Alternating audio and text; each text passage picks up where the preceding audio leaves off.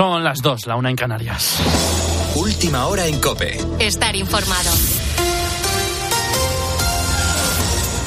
Buenas noches, sábado 27 de enero, un fin de semana que empieza y que está marcado por este sonido.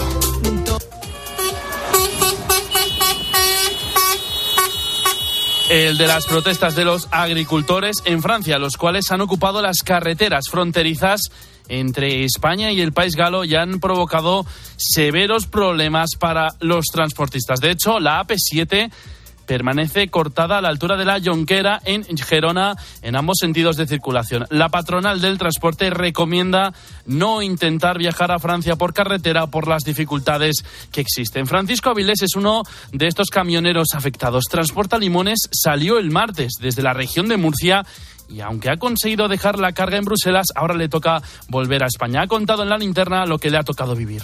Cuando sean las 5 o las 6 de la mañana voy a reanudar otra vez la Odisea eh, no descarto nada. Sé que tengo que patear otra vez por carreteras de segunda, por carreteras comarcales, eh, y sé que tengo que vivir otra nueva locura, porque esto es una locura, esto no tiene sentido El presidente francés Emmanuel Macron ha anunciado que propondrá medidas en la cumbre de la Unión Europea del próximo 1 de febrero. Además, hoy también hemos conocido una nueva vuelta de tuerca en la investigación judicial del caso Tsunami Democratic. El juez de la Audiencia Nacional, García Castellón, no descarta que la plataforma pudiera tener en mente actuar al paso de la comitiva del rey durante una visita a Barcelona en el año 2020. Patricia Rossetti. Esta nueva línea de investigación se deriva de un informe de la Guardia Civil sobre el empresario y amigo de Puigdemont, Josep Camayó. Una serie de mensajes a través de la aplicación Wire con un individuo que podría pertenecer a los Mossos de Escuadra, un usuario llamado Xuxu Rondanaire. Este usuario detalla diferentes aspectos sobre los preparativos de seguridad de la comitiva, que por las referencias podría tratarse de una comitiva real. Se puede deducir, dice el juez, que se hace referencia a la visita de Felipe VI con motivo de de la entrega de los premios Princesa de Gerona. Pide que le expliquen qué quieren hacer y dirá si merece la pena para no perder el tiempo como el Camp Nou. La referencia al Camp Nou lleva a la protesta de tsunami del 18 de diciembre de 2019, cuyo resultado no fue el esperado por la plataforma y hace apenas unas horas hemos conocido que un jurado del Tribunal Federal de Manhattan ha condenado al expresidente de los Estados Unidos de América, Donald Trump, a pagar casi 85 millones de dólares a la escritora Elizabeth Jean Carroll por difamación. Consideran que Trump dañó su reputación al asegurar que Elizabeth mentía cuando aseguró que el presidente había abusado sexualmente de ella. Con la fuerza de ABC. Cope, estar informado. Nueva derrota del Almería para dar comienzo a la jornada 22 de la Liga, Raúl Iñares. El equipo andaluz ha perdido en casa contra el Deportivo Alavés por 0-3 y cada vez tiene más difícil la permanencia. Este sábado continúa la jornada con cuatro partidos más, entre ellos el Real Madrid y el Barcelona. La agenda del día es la siguiente. A las 2 de la tarde el Real Sociedad Rayo Vallecano. A las 4 y cuarto el Real Madrid visita Las Palmas. El Barcelona recibe al Villarreal a las seis y media. Y para terminar el Mallorca Betis a las 9. Y este viernes en rueda de prensa Ancelotti ha confirmado que Brahim está en los planes para reemplazar mañana a Bellingham. También ha respondido de la siguiente manera la porta sobre la acusación de que la liga está adulterada para el Real Madrid. En esta semana se ha hablado mucho, han hablado mucho. Aquí no tenemos que desviar el tiro. Todo el mundo conoce lo que ha pasado en los últimos 20 años aquí en el fútbol español. Entonces ahí está el problema del fútbol español, no de la liga adulterada, porque la liga no está adulterada. Y más noticias, Vermieren ya es oficialmente nuevo jugador del Atlético y en Euroliga derrota del Barcelona en Milán y el Valencia Basket ha ganado en casa del Basconia. Podrá seguir la jornada de liga y todas las novedades del deporte en tiempo de juego a partir de la una de la tarde. Sigues en Cope, continúa poniendo las calles con Carlos Moreno, el pulpo. Cope, estar informado.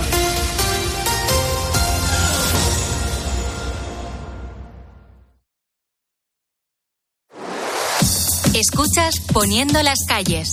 Con Carlos Moreno, el pulpo. Cope, estar informado.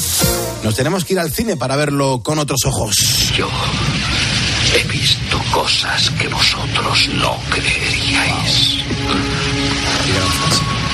Atacar naves en llamas más allá de Orión. He visto rayos de brillar en la oscuridad cerca de la puerta de Tannhauser.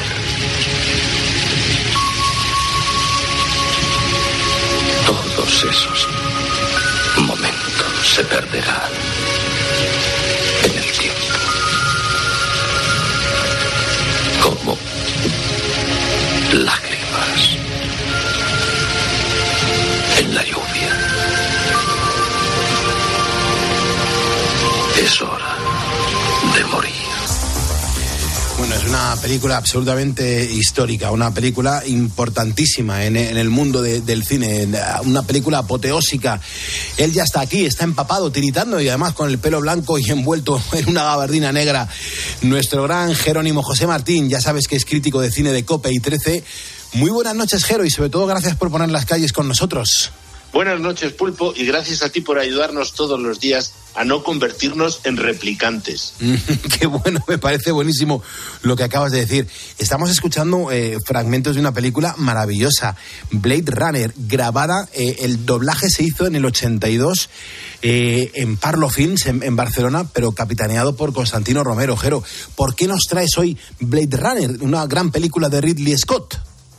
Pues porque hoy es el 80 aniversario del nacimiento de uno de los protagonistas, el actor holandés Rutger Hauer, nacido en Breukelen el 23 de enero de 1944 y fallecido a los 75 años en Betzelwag, algo así, el 19 de julio de 2019.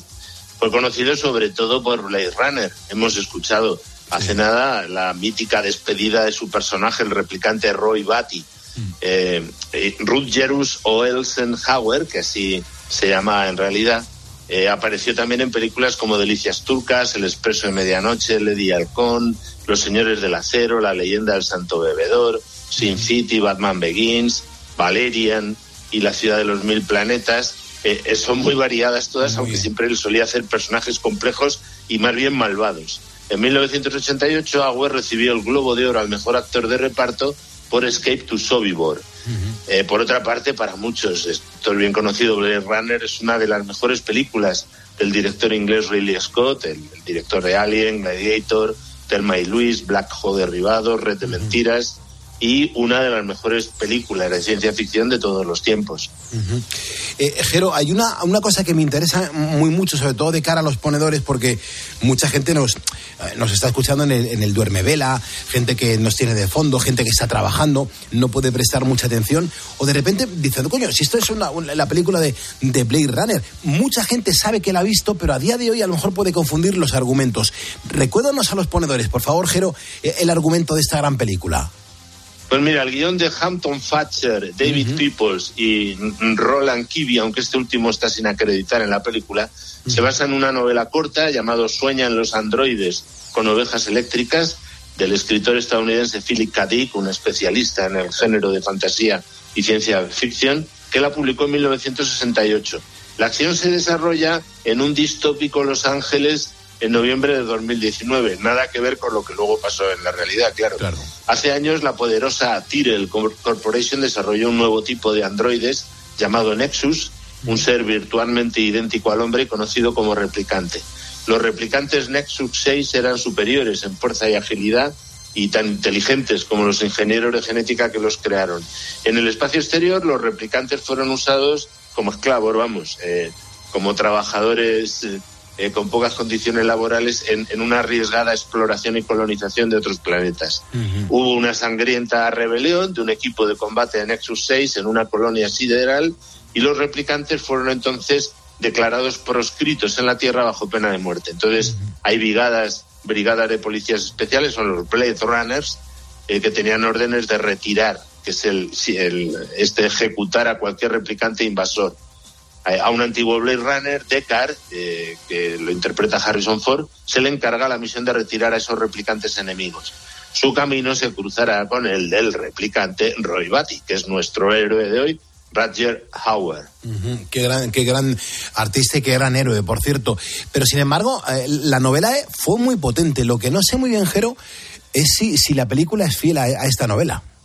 Pues no mucho, la verdad. En la película se redujeron y eliminaron un montón de temas de la novela, como la fertilidad, esterilidad de la población, muchos aspectos de la religión, los medios de comunicación, las mascotas reales y sintéticas que tenían, todo el tema emocional que está muy tocado en la, en la novela. Al principio, de hecho, Philip. Dick criticó bastante los borradores de Fancher y de los guionistas que le hicieron llegar. Pero conforme avanzaba la producción, empezó a ver las imágenes que se rodaban y se mostró entusiasmado con la película. No llegó a ver la íntegra, vio 20 minutos, una cosa así, porque falleció en marzo de 1982, pero llegó a afirmar, han capturado la textura y el tono de las imágenes que yo había imaginado en la novela. Qué bueno. Hombre, eso es un, eso es un piropo, ¿eh? es un piropo para, para esa obra, obra cinematográfica. Supongo que Blade Runner eh, fue un exitazo desde que se estrenó, ¿no? Pues mira, no tanto. Costó 28 millones de dólares y solo recaudó en todo el mundo 42 millones. Eh, pero claro, luego tuvo siete remontajes, derechos televisivos y videográficos eh, de todos esos remontajes y además tuvo una continuación, Blade Runner 2049, bastante reciente, que a, la postre le han hecho a ella misma muy rentable. Tampoco recibió muchos premios, optó al Oscar a Mejor Dirección Artística y Efectos Visuales y al Globo a la Mejor Banda Sonora Original. Y ganó varios premios de la crítica, eso sí, y los BAFTA británicos, porque era producción británica sobre todo, de 1983 a Mejor Fotografía, Vestuario y Dirección Artística, de un total de ocho candidaturas. O sea, que le dejaron los premios técnicos. La crítica se dividió bastante también con Blade Runner, eh, porque en fin, es compleja la película, ¿no? Narrativamente tuvo un, follón muy grande en el rodaje, ya lo veremos, ¿no? Eh, pero ahora eh, es una película de culto, claramente. En 1993 fue seleccionada para su conservación en el Registro Nacional de Cine de la Biblioteca del Congreso de Estados Unidos por ser, como suelen decir, cultural, histórica o estéticamente significativa. Y hoy son positivas el 89% de las 131 reseñas reunidas en Rotten Tomatoes que dan a Blade Runner una nota bastante generosa, pienso yo, de 8,5 sobre 10. Está muy bien. Quiero, eh, dame un segundo porque quiero mencionar, mm, es la costumbre de este programa, mencionar, eh, eh, según nos van siguiendo la audiencia, los ponedores, en nuestra página de Facebook. Es el gran escaparate del programa, ¿no? Donde nos vamos conociendo todos. Fran Arias Gil es un ponedor que se acaba de sumar a facebook.com barra poniendo las calles. También Alex Rodríguez, Alexandra Castromán, Jesús Rodríguez Rodríguez, Juan Bipous, Antonio María González, Antonio Naranjo Santana y Manuel Cuenca Moreno. Ponedores que se acaban de sumar a facebook.com barra poniendo las calles. Te recuerdo que si lo haces tú por primera vez y no lo has hecho hasta ahora, tu nombre sale aquí en grande y yo te menciono para darte las gracias y la bienvenida. Me hablabas, Jero, del rodaje. ¿Qué tal fue el rodaje? Pues como he dicho antes, fue un rodaje, digamos, bastante complejo. Roger Auer eh, siempre consideró Blade Runner su película favorita y no contó demasiadas negruras del rodaje, pero Harrison Ford dijo que su rodaje fue agotador, que los cambios en la postproducción, porque se metieron ahí por medio, ahora lo veremos, los productores no mejoraron la película y que luego se llevó fatal con Ridley Scott, con el que a menudo ni hablaba. Fíjate tú, no hablar el protagonista con el director, ¿no? Claro, el inglés, que es muy perfeccionista, eh, parece ser que está muy afectado todavía por la muerte en 1980 de su hermano Frank, al que dedica la película, por cierto, al final, ¿no? Y Scott, de hecho, se llevó también bastante mal con el equipo estadounidense. Estaba acostumbrado a los británicos y no se llevó muy bien con el equipo técnico. El rodaje comenzó el 9 de marzo de 1981, se extendió unos cuatro meses y además tuvieron bastantes accidentes, dificultades en el plató, también por la alta humedad y por la presencia de humo. Casi todos los interiores y algunos exteriores se rodaron en los estudios de Warner Bros. en Burbank, en California, al igual que la famosa escena de las lágrimas en la lluvia, que es la que hemos escuchado al principio, y la del mercadillo animoide. Eh, también filmó algunas cosas en localizaciones diversas de Los Ángeles e hizo alguna toma adicional en Londres con Vic Astron como doble de Ford. La secuencia mm, onírica del unicornio, muy discutida y muy analizada, se rodó en Black Park, un parque cercano a los Shepperton Studios en Londres, donde se grabó la postproducción. Filmaron la escena final de las versiones de, estreno en Big Bear Lake, en California, y también se añadieron a la película planos aéreos montañosos eh, que habían filmado en el Parque Nacional de los Glaciares en Montana mm. para El Resplandor, o sea, de oh. Stanley Kubrick. De hecho, le pidieron permiso, le, le, llamó eh, Ridley Scott y dijo, oye, ¿tienes planos aéreos? Y dice, sí, te lo dejo con la condición de que no se use ninguna imagen que ya hubiera aparecido en El Resplandor. Rick Deckard compra a un vendedor ambulante una botella de Sintao, que es una auténtica cerveza china. Esto es para los cerveceros. Eh, creada en 1903 y que todavía se produce. es una de las cervezas de mayor éxito en China y también ha aparecido en otras películas como Gran Torino o El Cuervo. Por haberse excedido el presupuesto aprobado, Ridley Scott y el guionista Michael Dilly fueron despedidos brevemente de la producción poco después de terminar el rodaje principal. Fíjate tú qué follón. Y entonces los productores ejecutivos Jerry Perencho y Bud Jorkins se hicieron cargo de la edición de esta película. Eh, y una vez que realizaron ya el primer montaje de la película, sin el director, volvieron a contratarlos. De ahí que haya numerosas ediciones posteriores, ¿no? De corte del director, corte final. El corte final, para los que sean muy cinéfilos, mm. es lo que más acercaba a lo que tenía en la cabeza eh, Ridley Scott cuando quiso hacer la película. No, desde luego que, es una gran película, ¿no? Hay mucha gente ahora que está escribiendo, me dice, Moisés, dice, Pulpo, es una película que me, que me dejó huella porque me recuerda a, verla con mi hermano pequeño. Eh, Jero, los diseños de, las películas, no, te llamaron la atención? Cuéntanos algo de los diseños de la película que yo creo que eran fascinantes. Bueno, eh, por supuesto, el que sepa bastante de ciencia ficción, sobre todo, ya se da cuenta que Blade Runner tuvo como uno de sus referentes principales la película de 1927 Metrópolis de Fritz Lang, que es una de las obras cumbres del cine expresionista alemán, y cuyas edificaciones se basaron en el Art Deco y en diseños de arquitectos como Bruno Taut o Antonio Santelia. Eh, Ridley Scott reconoció también la influencia de un cuadro, Night de Edward Hooper y de la novela gráfica de Long Tomorrow de 1975, escrita por Don O'Bannon y dibujada por Moebius, el alias de Jean Giraud, este eh, dibujante excepcional, colaborador habitual de la revista francesa de ciencia ficción Metal Harland, eh, llamada Heavy Metal en Estados Unidos. Moebius recibió la oferta de trabajar en la preproducción de Blade Runner, pero declinó para poder hacer con René Laloux una película animada Los Amos del Tiempo. Claro, luego se arrepintió porque, claro, eh, se veía y dice, joder, podría haber trabajado en una película como que ha pasado la historia como Blade Runner, ¿no? A pesar de que Sid Met, eh, que iba a, diseñar inicialmente solo parte de la 13 y de los vehículos, eh, él solía situar los dibujos que hacía en un entorno arquitectónico, por lo que posteriormente acabó siendo muy importante en la estética del mundo de Blade Runner, realizando pinturas mate, eh, los diseños de gran parte de edificios, habitaciones, señales, luces de neón, parquímetros, la famosa máquina Void Camp, eh, varios coches, en fin, que, al, al, final, al no estar sindicado en Estados Unidos, no pudo ser acreditado bajo ninguno de los puestos habituales, por lo que se le asignó eh, un rol que es divertido, que es futurista visual, o sea, es el, el, visionario de la película. Lawrence G. Pauli, diseñador de producción, David Snyder, director de, arte, y Linda Descena, decoradora de set, entre otros, encabezaron el departamento artístico, hicieron realidad los bocetos de Scott y de Met. Eh, y además tuvieron suerte, porque una huelga de actores le dio al departamento pues nueve meses y medio extras para desarrollar el diseño de la película. De modo que más de 400 carpinteros, pintores, yeseros trabajaron en los decorados 18 horas al día, 7 días a la semana, durante cinco meses y medio.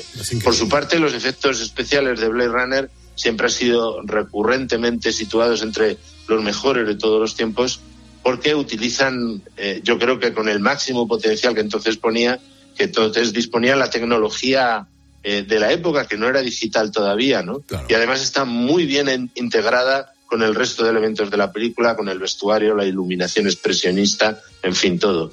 Y Douglas Turnbull, eh, Richard Juricic y David Dreyer eh, fueron los supervisores de todos los efectos visuales de la película.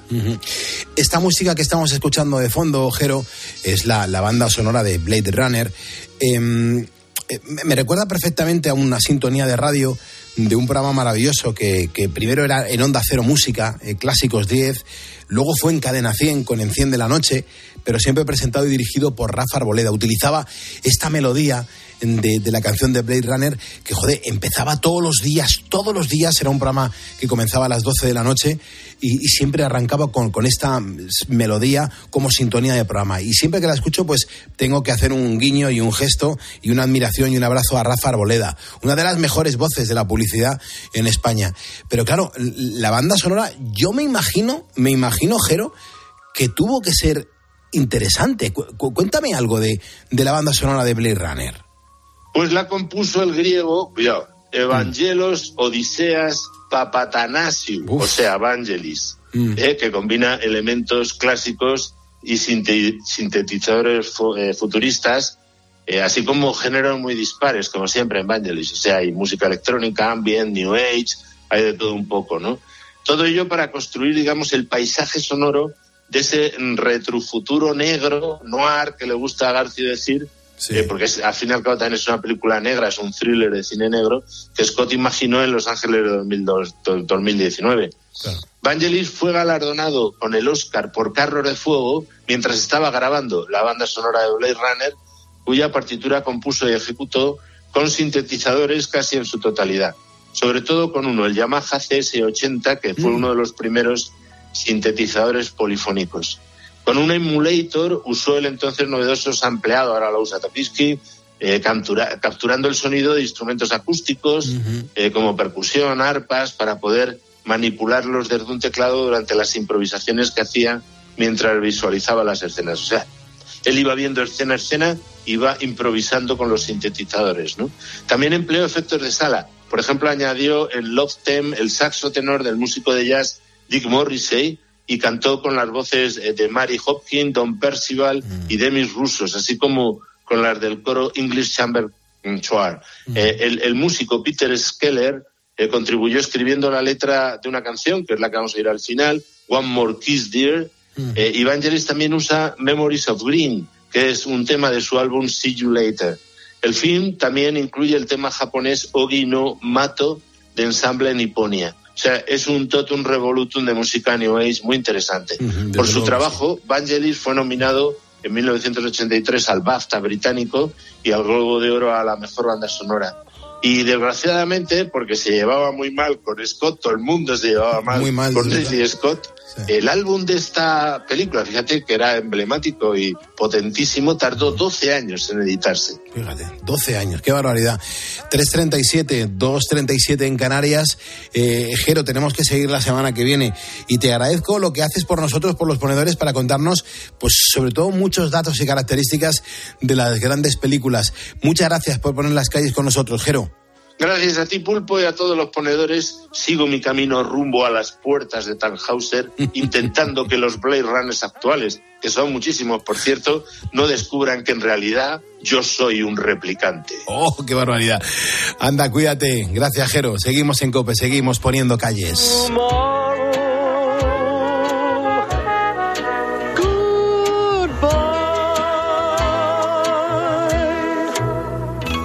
Carlos Moreno, El Pulpo. Poniendo las calles. Cope, estar informado.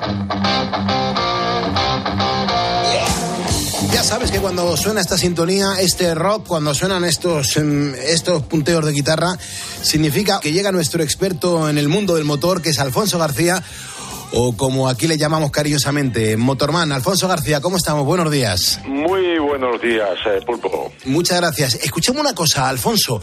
Eh, quiero que nos cuentes, por favor, lo último en tecnología, porque resulta que el innovador alcoholímetro atención, está detectando ya. Miento, miento, esto te lo voy a preguntar después. Vamos, vamos a, que me, llama mucho la atención de lo del alcoholímetro, pero vamos a ir por orden. Porque arrancamos, aunque mm, ya se pueden decir las balizas luminosas, mm, la Dirección General de Tráfico está avisando, Motorman, que los triángulos de emergencia continúan siendo obligatorios. Cuéntanos dónde, por favor. Efectivamente, la DGT advierte que los triángulos de emergencia siguen siendo obligatorios en carreteras secundarias. Recordemos que ya lo son desde junio de 2023 en la autovías y autopistas donde se puede utilizar las balizas homologadas V16 y que estas balizas luminosas o geolocalizadas serán obligatorias sin excepciones también en las vías secundarias a partir de enero de 2026. Y por último, la DGT nos recuerda que en las carreteras secundarias los triángulos se deben poner por delante y por detrás del vehículo averiado a 50 metros de distancia mínimo, pero mejor si lo colocamos a 100 metros, se verá mejor y tendremos mm, mayor tiempo de reacción el resto de los vehículos. No olvidemos que durante el pasado año 53 personas fallecieron en atropellos en autopistas y autovías. Tremendo, Motorman, tremendo.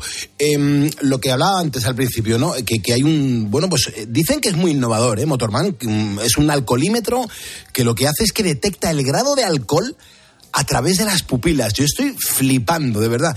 Eh, Motorman, ¿cómo funciona?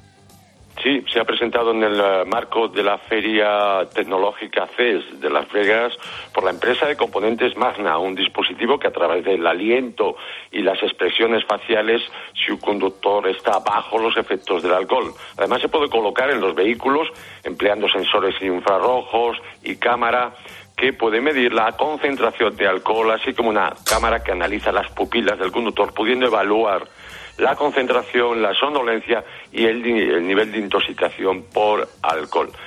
Recordemos que el tiempo medio que tardará en desaparecer el alcohol de nuestro organismo, de nuestro cuerpo, es entre 10 y 19 horas, aunque dependerá del tipo de bebida. Las que más rápido se absorben son las destiladas mezcladas con bebidas gaseosas, con azúcar, que aceleran, que aumentan el nivel de alcohol en sangre. Eh, Alfonso, dame, dame 10 segundos, solamente 10 segundos, por favor, Motorman. Eh, 5.44, hora menos en Canarias. Miguel Ángel Pérez Lacalle. He visto que nos acabas de seguir en facebook.com barra poniendo las calles.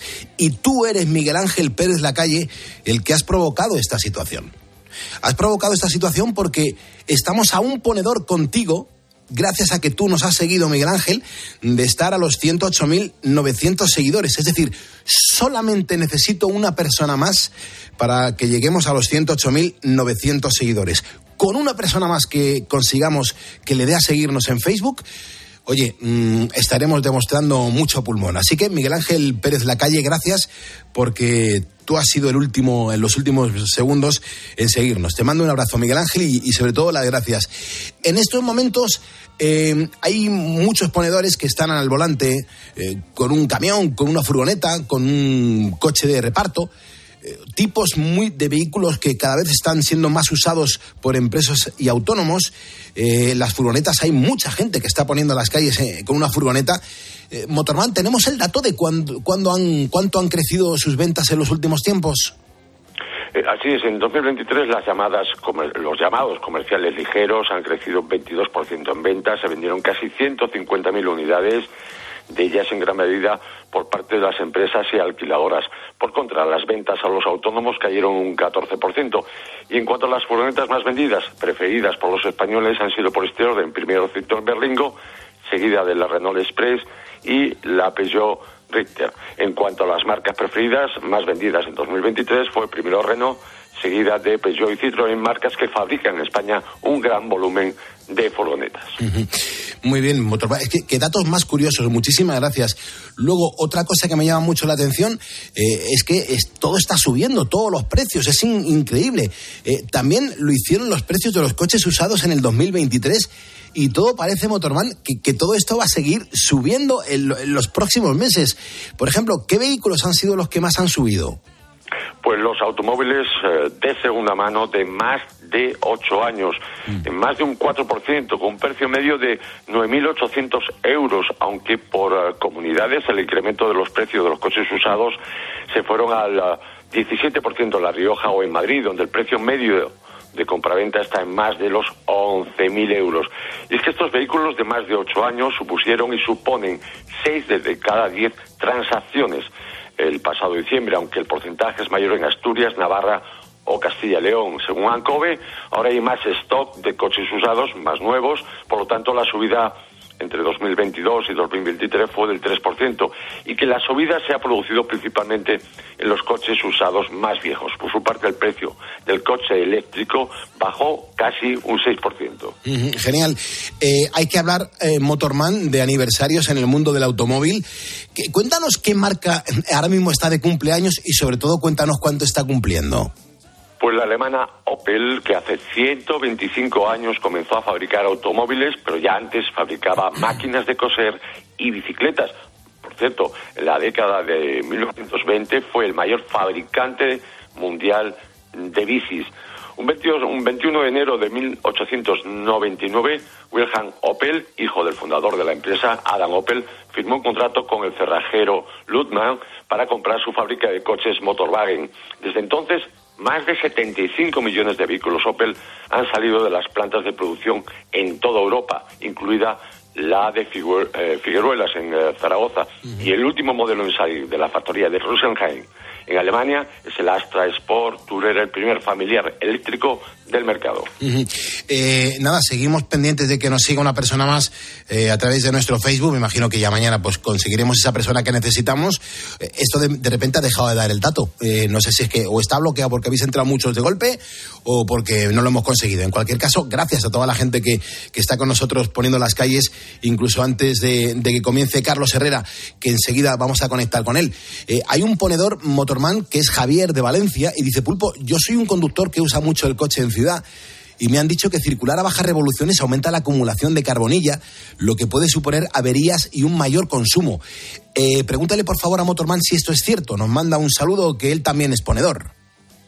Sí, está claro. La carbonilla, los residuos de la combustión, las impurezas pueden afectar al rendimiento a largo plazo, aumentando el consumo de combustible, contaminando más. Y para evitar averías es importante la eliminación de impurezas, el exceso de carbonilla, lo mejor será llevarlo al taller para descarbonizar el motor. En cuanto al tipo de conducción, es cierto que si habitualmente eh, circulamos a bajas revoluciones, eh, sobre todo en ciudad, acumulará más carbonilla.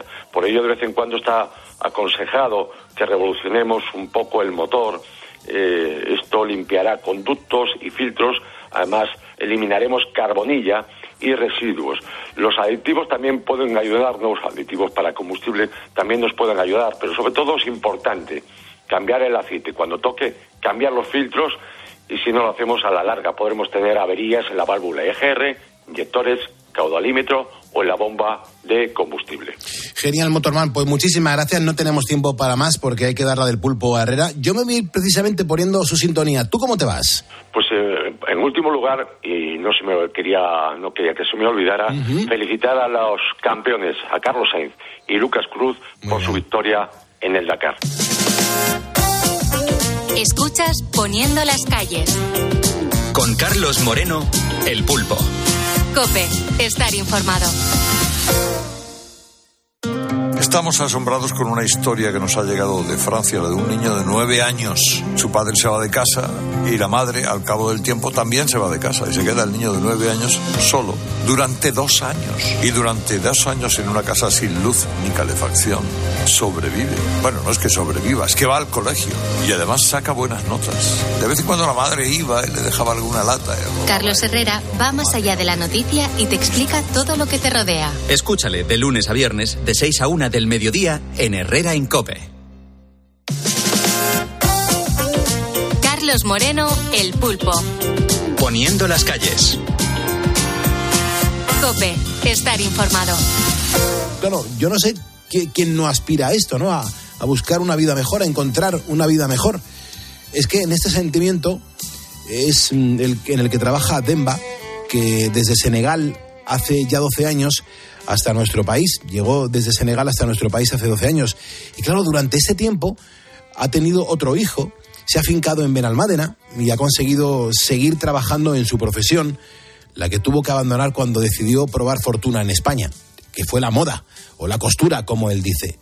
Y no solo eso, es que ha conseguido el primer premio en el certamen Benalmádena de moda. Enhorabuena y gracias por el madrugor, Demba. ¿Cómo estás? Oh, bien, hola, Pulpo. Sí, estoy bien, sí. Muchas gracias, muchas gracias.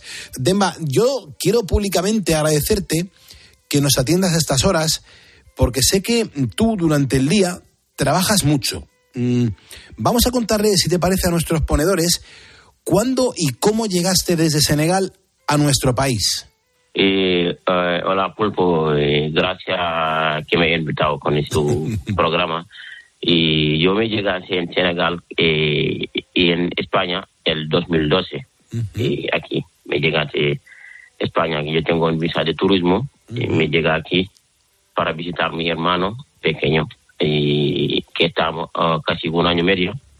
Y antes de venir yo me he hablado con el teléfono Sky. En este momento no hay WhatsApp. Y si hay con Sky.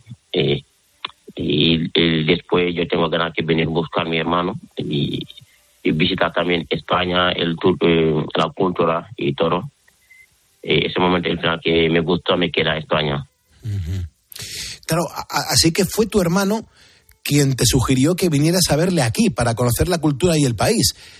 E, es verdad que antes eh, solo se podía hablar por Skype, una, una aplicación tecnológica, no como ahora que ya hay muchos más métodos Y, y el caso es que te gustó eh, este país, que diste el paso, y te quiero preguntar eh, si es España como, como tú te imaginabas o no tiene nada que ver.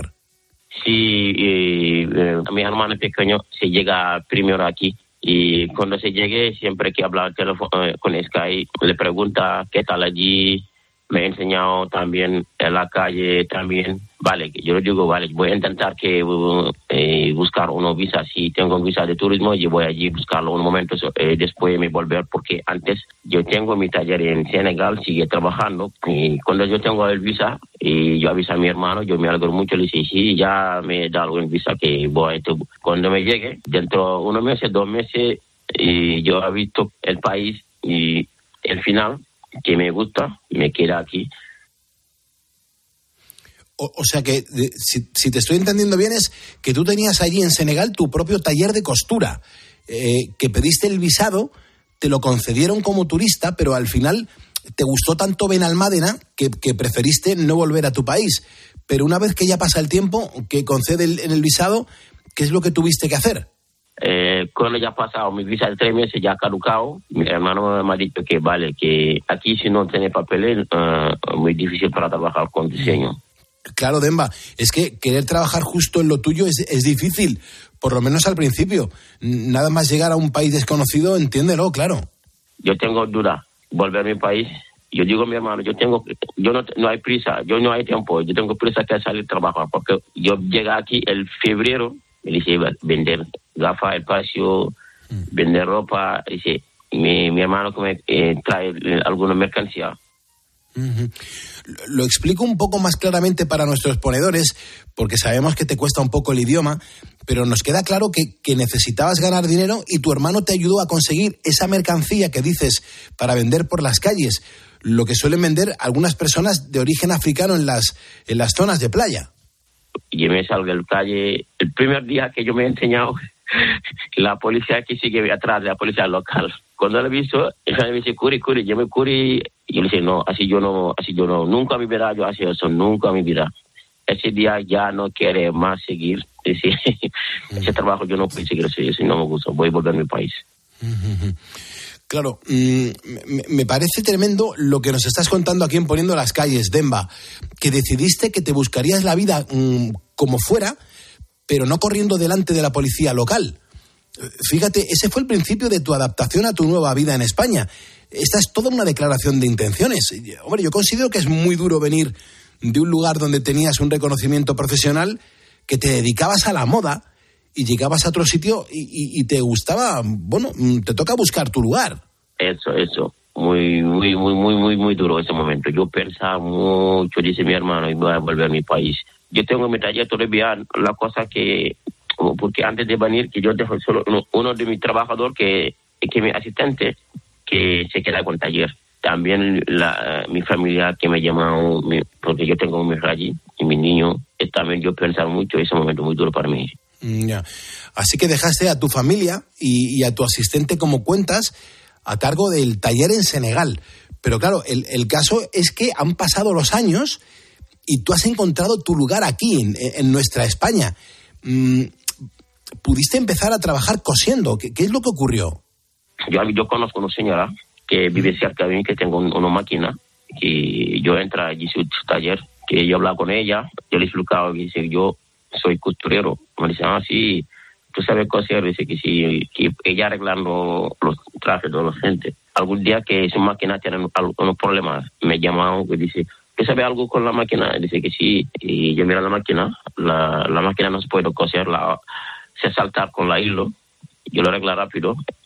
Ella también muy contenta, siempre que me ha llamado, si tiene algo para arreglar, que me, me, me llama, yo voy a ayudarlo un día la señora, conozco otro señora que él siempre trabaja la cosa de Semana Santa, se llama María Domene. Ella me presenta con ella porque ella venir a buscar un costurero.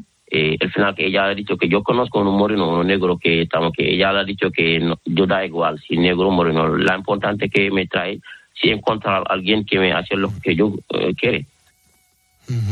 Voy a resumir, eh, por si alguien, mm, alguno de los ponedores que está escuchándonos ahora no te ha entendido del todo, eh, estás diciendo que, conociste a una mujer que le ayudaste a reparar su máquina de coser y un día a partir de ahí también a otras cosas. Y, fue ella precisamente la que te presentó a María Domenech, que se dedica a coser vestuario de Semana Santa y te ofreció trabajo porque necesitaba un costurero que hiciera bien su trabajo. Ese chico que yo busco, yo muy contenta. Yo compré mi traño, ella me hace el papel, yo sigo el trabajo con ella casi seis años, cuando jubilado. Cuando llegue la, pandemia, en ese momento ya me queda un taller, ya cerrado España, ya cerrado todos los talleres, nadie no puede trabajar, nadie no puede salir. Yo dejé mi taller, mi material todo en el taller, vení a mi casa yo me quedé casi cuatro meses sin pagar alquiler del local. Claro, es que esa fue una época muy complicada para todos los negocios, así que tuviste que coger la maquinaria, traerla a tu casa y apañarte para coser allí. Demba, nos estás contando mm, tus aventuras para poder trabajar en lo tuyo, en la costura, pero tú y tu familia está contigo ahora mismo. Sí, sí, sí, yo tengo dos hijos, vive aquí, sí, bien Marina, sí. Uno tiene tres años, el otro que tiene 18 años. Eso, ya son, son malagueños. Son malagueños, ¿no? Bueno, hombre, eh, sobre todo el pequeño, que tendrá su acento y todo. Sabemos que, que están estudiando, en fin, que, que estáis adaptados totalmente a la, a la vida en Benalmádena. Nosotros, por ejemplo, te hemos llamado para que nos contaras tu historia, la que estás eh, aquí compartiendo con todos los ponedores, y sobre todo para que nos explicaras eh, que has conseguido un premio como diseñador. En, en Benalmádena hay un certamen de moda, te presentaste, joder, y, ganaste el primer premio.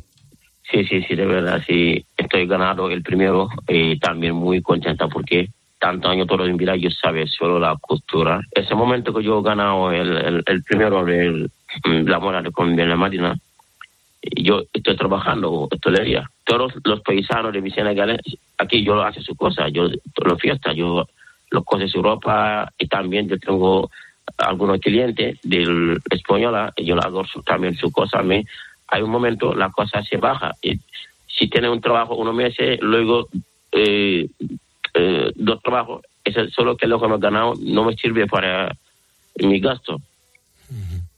Claro, cuando, cuando te dieron el premio, tú hacías trabajos para tus paisanos senegaleses, como dices, mm, trajes de fiesta y también pues cosillas para clientes españoles, pero claro, con, con esos diseños no cubrías gastos.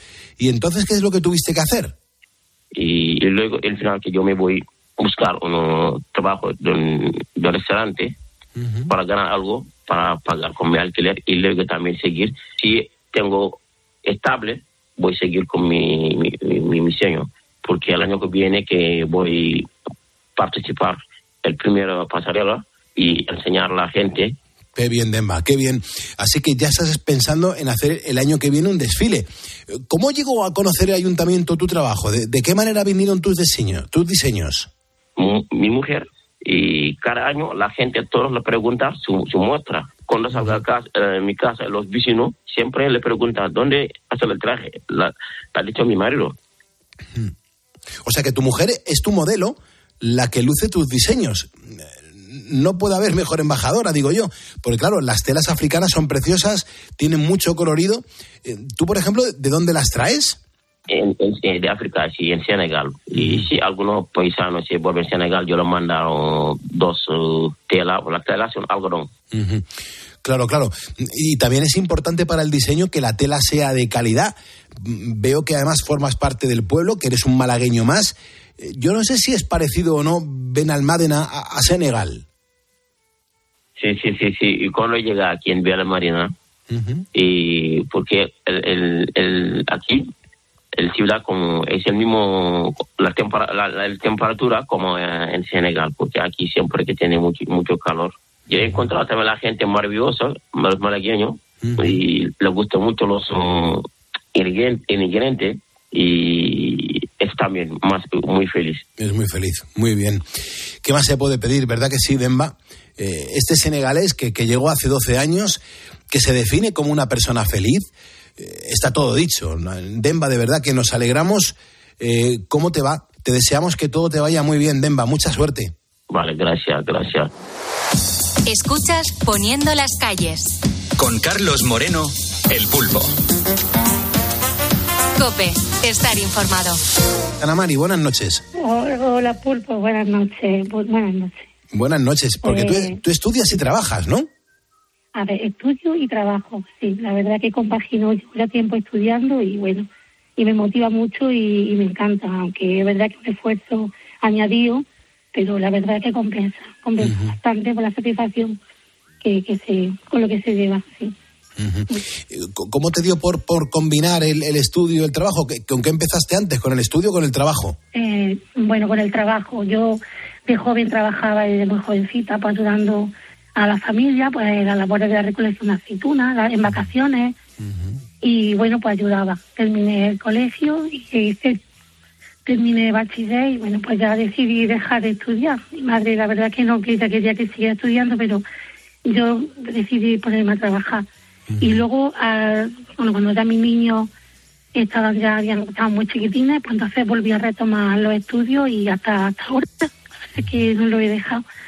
Y bueno, pues he ido poquito a poco avanzando, empecé con de, de- bueno, un- una formación de, de, formación profesional de grado medio, luego grado superior, hice una carrera de educación social en la UNED y ahora pues estoy haciendo trabajo social en presencia en la Universidad de Jaén.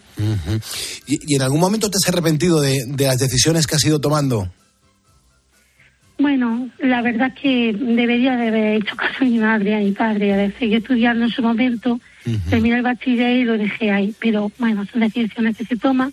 Luego lo retomé al cabo de unos años y la verdad que fue una satisfacción muy grande porque mm, esa satisfacción, esa, esa motivación ha ido creciendo cada vez más y además que bueno, es una cosa que la tengo ya muy interiorizada. Mis hijos han crecido viéndome estudiando y trabajando el año más porque yo no he dejado de trabajar.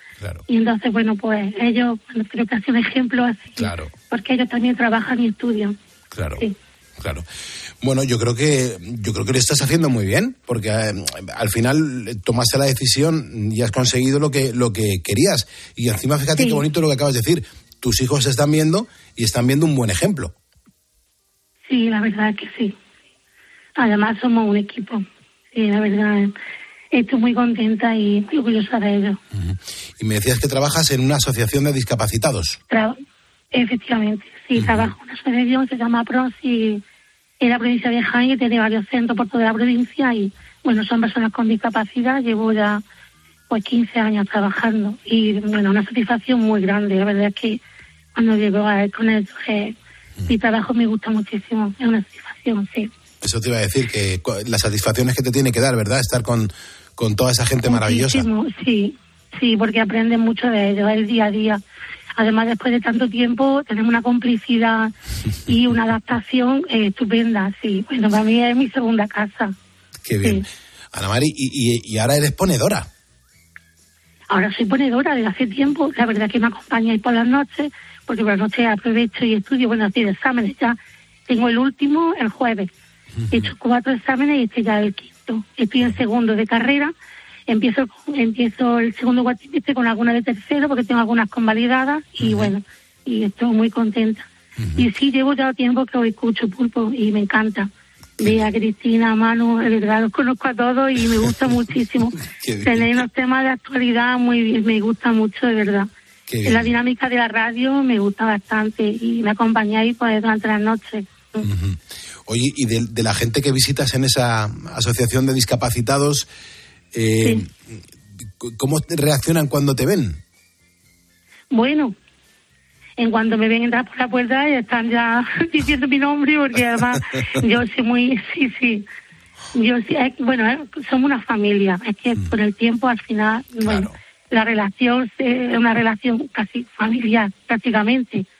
Y bueno, pues hacemos muchísimas actividades, actividades de ocio, salidas de ocio, hemos hecho circuitos de ocio por Castillos de Jaén y han ido todas más. Eh, hemos hecho teatro, actividades de teatro en el Centro Cultural de, de Mancha Real y bueno, es impresionante cómo se crece en el escenario, cómo, cómo improvisa, im- eh, cómo ellos improvisan y no, no tiene el miedo escénico cuando llevan ya un rato ya se va desapareciendo y yo me siento muy orgullosa de ellos, de verdad, Qué porque son el motor de, sí, sí, Desde luego que las sí. actividades que hacemos con ellos y ellos, la verdad que son el motor y nos, nos impulsan a, a seguir mejorando día a día, por supuesto que sí. Maravilloso. Pues Ana Mari, gracias, lo primero, gracias por llamarnos, gracias por escucharnos, gracias por lo que haces con, con esas personas, eh, con esos discapacitados, porque mm, para ellos eres fundamental. Y sobre todo por el espíritu positivo que tienes, porque ante todo, y te lo detecto en la voz, tienes un espíritu positivo y eso es súper importante. Sí, sí, eso es fundamental día a día. Además, mm, le pongo pasión y vida a, a todo lo que hago. Intento, además desde que era muy muy joven y sigo y espero seguir así toda mi vida. Qué bien, qué bien, Ana Mari. Bueno, pues yo esp- espero que estés notando que te estoy abrazando ahora mismo. Sí, muchísimas gracias de verdad a todos los que hacéis este programa porque soy de verdad maravilloso y, y hacéis un programa excepcional. Me gusta muchísimo y me acompañáis todas las noches. Y yo sé que hay muchísima gente, muchos ponedores que, que os seguimos y estamos encantados de verdad con el programa. Carlos Moreno, El Pulpo. Poniendo las calles. Cope, estar informado. Están pasando cositas, vea. Pasan cositas. Hoy voy a hablarte de un tema, bueno, voy a hablarte si puedo. eh, eh, aquí hay un nombre. Hay, como diría Belén Esteban, aquí hay un nombre que no es un nombre. Aquí hay un nombre que no es un nombre. ¿qué Aquí hay un nombre eso? que no es un nombre, que me va a costar muchísimo decirlo, pero eh, porque vamos a ver. eh, hoy hablamos de nombres. Tú y yo tenemos nombres y apellidos más o menos normales, Sí. más o menos de una medida normal. Carlos Moreno Arribas, ¿no? Correcto, es Arribas. sí, sí, Beatriz Calderón Alonso. Alonso, Pocas bien. sílabas, ni muy cortos, ni muy largos. Nada. Pero claro, por eso no somos noticia. ¿Tú sabes cuántas letras tiene el apellido más largo de España? Uf, no tengo ni idea. A lo mejor cuatro o cinco. No, letras. claro, más. Diez, diez letras. Sílabas puede que cuatro, Ya, pero ya, ya, ya. letras, diez. Diez. Pero diez tiene el tuyo prácticamente, Sí, claro, por alguno tuyo, no, no, los tuyos son más cortos. míos tampoco, míos tampoco, yo tampoco. Muy bueno, pues no. No, diez ya es un apellido importante, pero no es diez. El que tiene más letras de España es un apellido que tiene 22 22 letras, Sí. un apellido. y es vasco. Ah, claro, claro, claro, claro, es vasco, es verdad. Que son interminables. Oye, una cosa, eh, esta semana pasada Mm. estuve viendo la Supercopa. Sí. Eh, y yo siempre al portero del Real Madrid, uno de los porteros, le llamo Kepa porque soy incapaz de decir su apellido y es el que aparece en la camiseta. ¿Tú sabes cuál es? Es que es de un nombre súper largo y se que ricos, ¿verdad? Ah, eh, o sea, no soy capaz de decirlo. Y entonces digo, pues Kepa. Pero me he dado cuenta de que él en la camiseta lleva su apellido, no lleva Kepa, Ajá. que es el nombre. eh, Le habrán puesto el tamaño de la letra más pequeñito para Hombre, pues sí, es un tamaño que es como es como te Claro, hacen como un claro, es como te hacen los estudios para ver si ves o no de cerca, Claro, pues así, claro. esa es la letra. Como la autoescuela, ¿no? Ese es el carácter que han elegido. El carácter 2, ¿no? El tamaño de la letra 2. que han elegido para ponerle el apellido a Kepa en la camiseta. Que también tengo que decir, Kepa, si nos estás escuchando, jolín, llamándote Kepa, que es cortito y al pie, ¿eh? y, y él dijo, no, no, que pongan mi apellido. Aquí se lo va a tener que currar el que pone la- las letritas en, en la Lama, camiseta. el Manolo Lama cuando me mencione lo va a pasar un poquito mal. Eso es, eso, por eso le llaman Kepa también, si no Claro. dice nadie su apellido. Claro. Bueno, la historia es que este es un apellido vasco que según el Instituto Nacional de Estadística, por cierto, solo tienen ocho personas, ocho, todas ellas residentes en la provincia de Vizcaya. Y voy a intentar decirlo bien, pero no prometo nada. Lo voy a separar por sílabas, como los niños, ¿vale? Venga. Garroguerricaeche, Barría. Bájate la letra de. Espera. Claro, sepáratelo. Garro. Garroguerricaeche, Barría. Vale. ¿Y, y el barría por qué no lo pegas a leche? Garro. Porque es que si no me lío. Es complicado, ¿eh? Voy a probar del tirón. Eh, ahora lo tengo sin, sin partir. Vale. Garrogueti... ca- Nada, sin partir es imposible. Garroguerrica Echevarría. Garroguerrica Echevarría. Ahora sí. Y si lo dices tres o cuatro veces más, te sale del tirón y sin mirar. Garroguerrica Echevarría. ¿Ves? Muy bien, vea, muy bien. Ahora para atrás. Ahora, des- desde ¿Te imaginas? el final hacia. Barria Eche, Cae, Riger, Roga. Oye, tengo una amiga que es vasca, se llama Siorcha, Ujú. y también me costaba mucho su apellido al principio, pero luego ya cuando coges confianza, Sí. Guerricagaibitia. Guerricagaitia. Pero luego ya se hace más fácil. Ya, ya, ya. Pero al principio, espere, es que... Al principio es complicado. Suena apellidos que, que suenan además muy contundentes. Sí, totalmente, totalmente. Es eh, un apellido, pues que eh, pocas bromas con este apellido. ¿Tú te imaginas que te llamando... puedes hacer un esguince en la lengua. Total. ¿Tú te, te imaginas eh, llamando a un restaurante y dando el apellido? Esa conversación. Esto seguro que se le ha ocurrido al grupo Risa hacer algún tipo de broma de este Seguro, tipo. seguro. Bueno, eh, estos apellidos tienen su aquel. De hecho, el tema dio hasta para una de las películas españolas más taquilleras. Pero ojo, que Pasera a la vez tenía sus ocho apellidos vascos, como tiene que ser, ¿no? Hombre, qué mínimo que ocho. 16 tenía mi abuelo. Anchón también tiene muchos. Y muy largos, con Y muy cas, largos, muchas. con ¿Cuáles cas. son, pues? Gabilondo, Urdangarín, Zubizarreta Arguiñano. Cuatro. Y Artiburu Erenchur. Seis. Otegui. Muñoz. Y Clemente. Clemente no es vasco, ¿eh? ¿Quién no es vasco? Clemente dice. Qué bueno.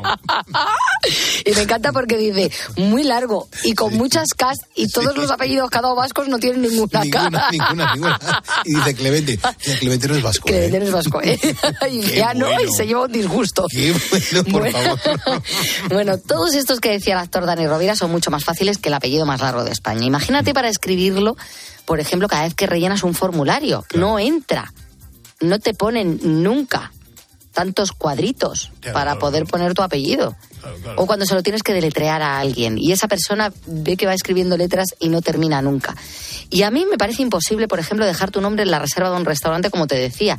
El camarero tiene que fliparlo mucho. ¡Basta, basta! Así, el hombre diciendo, pero vamos a, a terminar ya con esto. Por cierto, he tenido que buscar el apellido de Kepa porque no se podía quedar así la cosa. Kepa Arrizabalaga. Arrizabalaga. Pero ese no es tan complicado de decir, ¿eh? Eh, no, pero no me voy a quedar con él. Ahora mismo cierro el móvil y me preguntas dentro de 10 minutos cómo se llama Kepa y no te digo el apellido. Arizabalaga. Sí, ahora sí, lo- la bueno, vale, no pasa nada, no, no te lo voy a preguntar. No, tú tranquila que no te lo voy a No nos preguntar. vamos ni a acordar.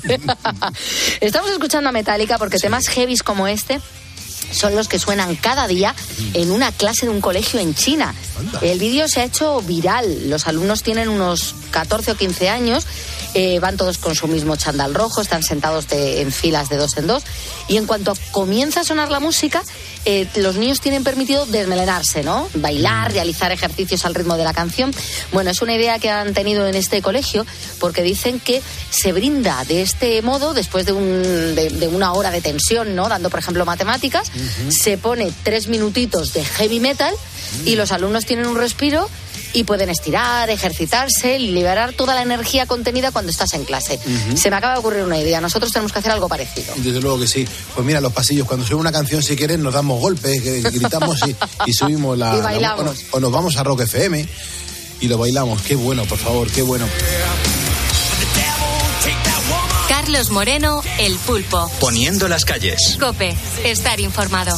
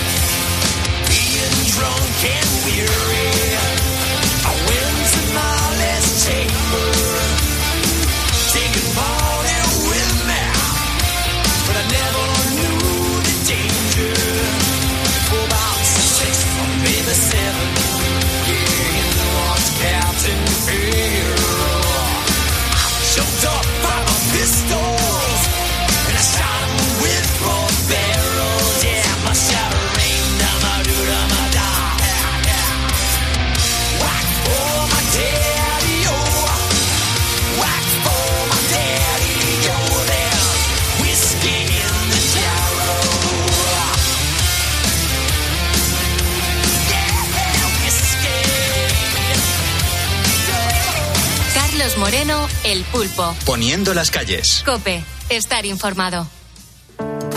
Testigos de la fe. La vivencia de los cristianos en Cope. Monseñor Natalio Paganelli, obispo en Sierra Leona. He recibido desde el gobierno información que todavía hay un 28% de niños que mueren debajo de los 5 años. Es una es un eh, número, un porcentaje demasiado alto. ¿A qué se debe eso? Falta de medicamentos, falta de higiene y sobre todo falta de atención a los niños en los centros locales, eh, lo que llamamos consultorios.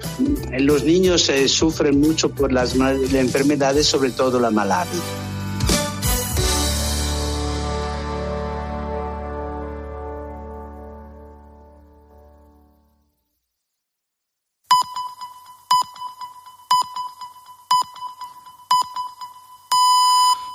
Las 3, las 2 en Canarias.